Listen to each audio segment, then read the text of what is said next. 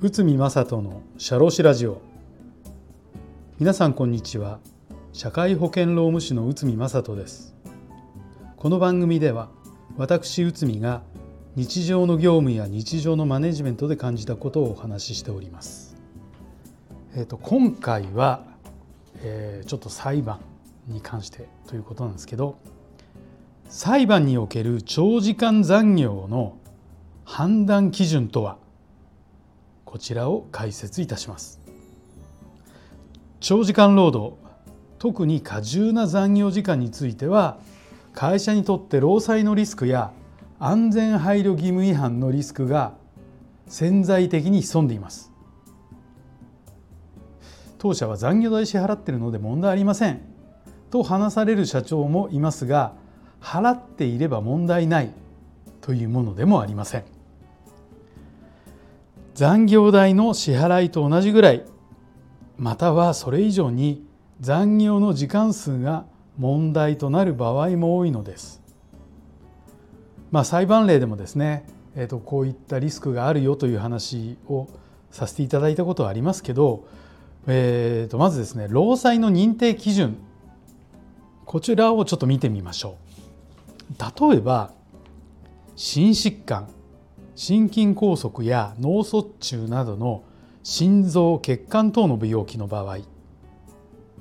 発症前1ヶ月間に約100時間を超える残業を行った場合、まあ、そもそも100時間を超えるような残業を1ヶ月で行った場合も法的にアウトなんですけど、まあ、一応こういった基準があります。発症前2ヶ月から6ヶ月間にわたって1ヶ月間あたり約80時間を超える残業を行った場合、まあ、そういった場合も、えー、このリスク心疾患の、えーと、労災との関連性が高いというふうに言われます。また精神疾患の場合うつ病等のメンタル系の病気の場合ですねこの場合発病前1ヶ月に約160時間を超える残業を行った場合。まあそもそも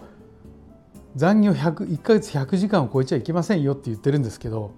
まああの一応ですね160時間を超える場合。というふうになってます。まあ、もしくは発病前3週間に約120時間を超える残業を行った場合。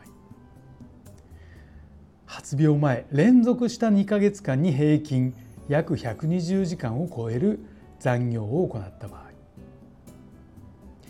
発病前連続した3か月間に約平均約100時 ,100 100時間を超える残業を行った場合というふうになってます。ここで問題となるのが残業時間のカウントについてです。労働基準監督署の調査などではタイムカードなどの時間が労働時間とみなされてしまいがちですが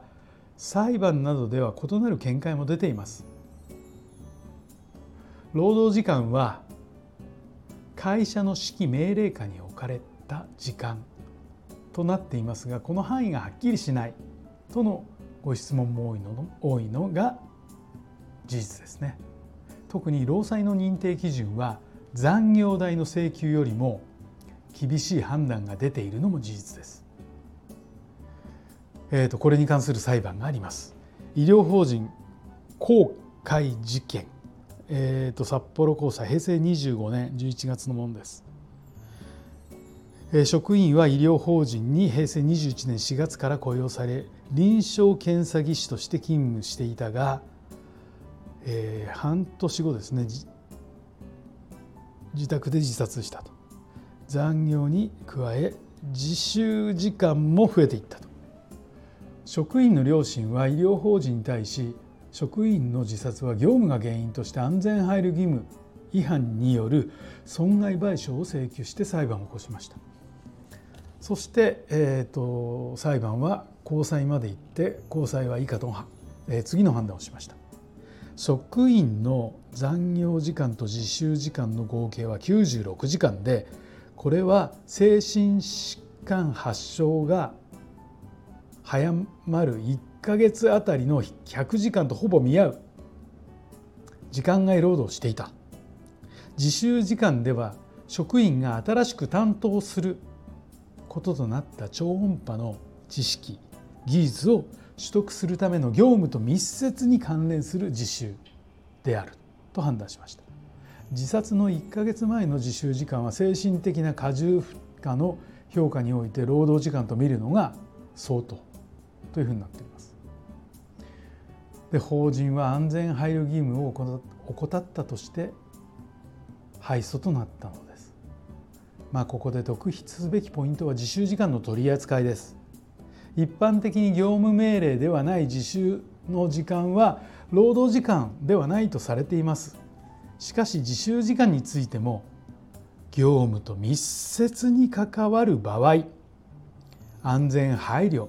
という観点からは労働時間とみなされる場合があるのです。ということで、えー、と今回は裁判における長時間残業の判断基準とは？こちらについてお話しさせていただきました。本日もお聴きいただきありがとうございました。